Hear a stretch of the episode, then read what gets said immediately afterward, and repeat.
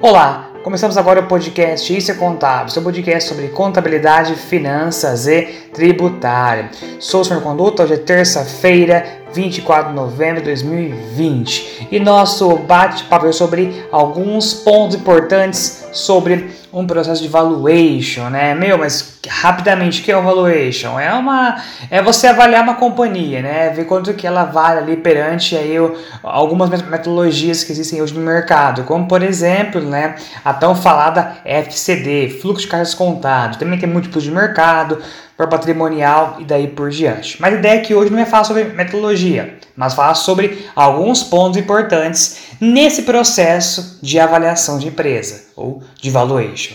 Vamos lá então? Assim, quando a gente avalia uma companhia, né, é importante a gente ver alguns, alguns detalhes bem, assim, bem cruciais, tá? Como, por exemplo, começando aqui, informações que vão dar base para fazer a avaliação, ou seja, as premissas, né, meu? As premissas são pontos bem é um ponto bem importante a ser discutido porque se se é te fornecida aí você avaliador uma premissa errada, uma premissa muito acima do que deveria ser realmente, né? É, isso distorce muito o seu resultado final. Por isso, né, é fornecer uma premissa bem correta e bem alinhada a realmente o que você é, o que você faz na sua, na sua companhia é importantíssimo. Agora, você, como avaliador, o que você faz quando te, você recebe uma premissa que não é tão realista?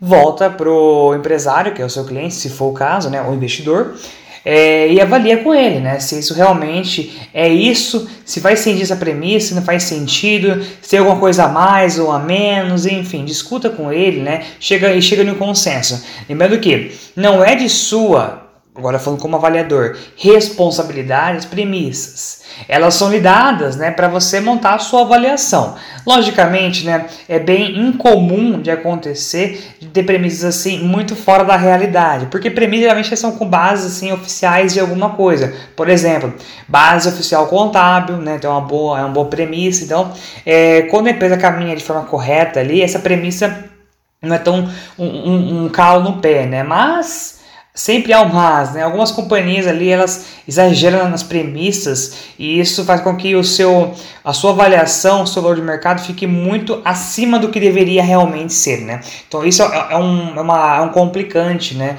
É algo que complica bastante aí a, a, sua, a sua avaliação. Um segundo ponto, né, é, é, é a questão dos resultados encontrados na sua avaliação versus resultados esperados. Ou seja, né, quando você tem ali uma, um resultado de valuation, por exemplo, eu avaliei a companhia e cheguei no montante de 100 mil reais ou 500 mil reais, que seja, né?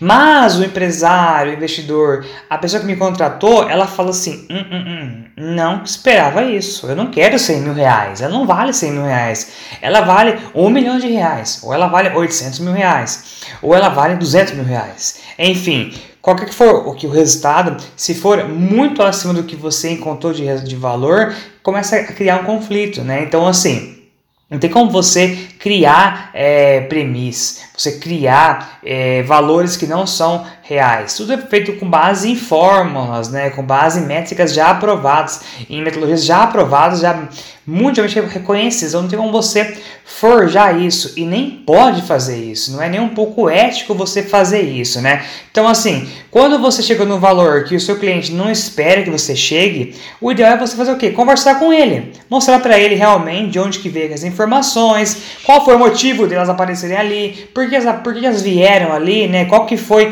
qual foi os elementos que contribuíram para aquela informação estar ali. Então esse, esse é um ponto bem importante, é o diálogo, né? Porque é muito comum isso, gente. É muito comum de acontecer de que não bate informações.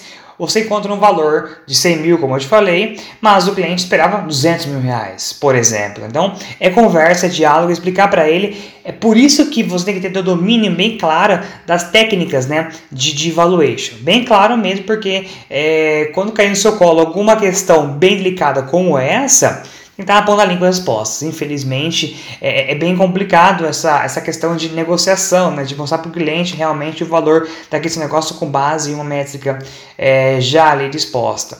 Um outro ponto aqui bem importante para fechar aqui hoje, nosso bate-papo sobre pontos importantes de valuation, é o pós-avaliação. Né? Então, quando eu avalio a companhia ali, é, avalia a companhia, legal, agora eu vou vender ela, tá bom. Aí o empresário tem a companhia fazem, suponhamos, 10 anos, né?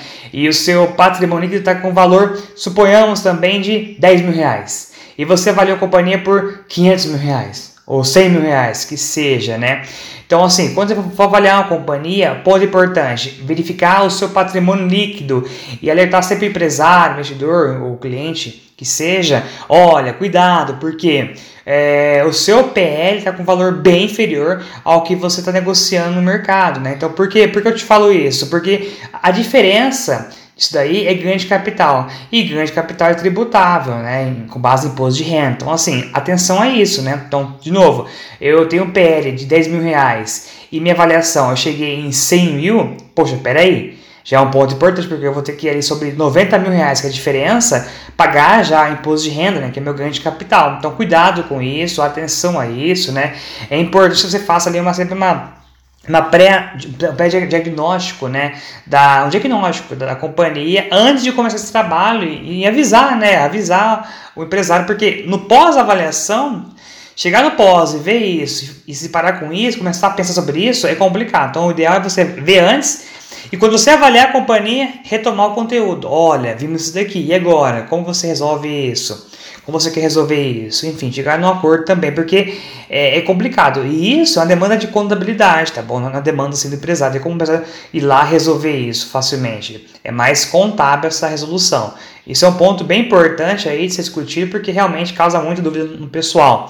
E claro, quando você avalia uma companhia, né, que é outro ponto importante aqui também sobre valuation, geralmente o, o comprador quer fazer uma due diligence, né? Que negócio é esse? É ir lá e conferir realmente se fazer uma conta prova, né? Se realmente o que você, o que a está falando aqui tem de patrimônio, de, de clientes, de caixa, de mobilizado, daí por diante, se realmente condiz, né? Se até se às vezes a companhia condiz com que você tá, com que a, o cliente está fornecendo esse comprador, né? Então, é, esse, esse, esse due diligence aqui é um muito bem importante e fundamental em muitas operações, muitas mesmo, né? Claro que em pequenas operações de negociação, né, é bem comum ter o due diligence, né? É mais comum em grandes companhias.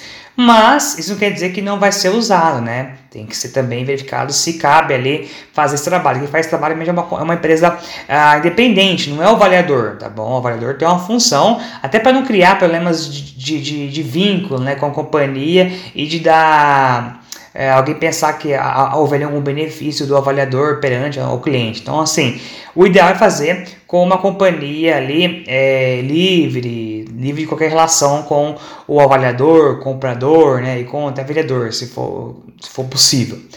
Ok, pessoal? Então por aqui é hoje, por aqui é isso também. É, batendo um papo sobre como que temos alguns pontos importantes no processo de valuation.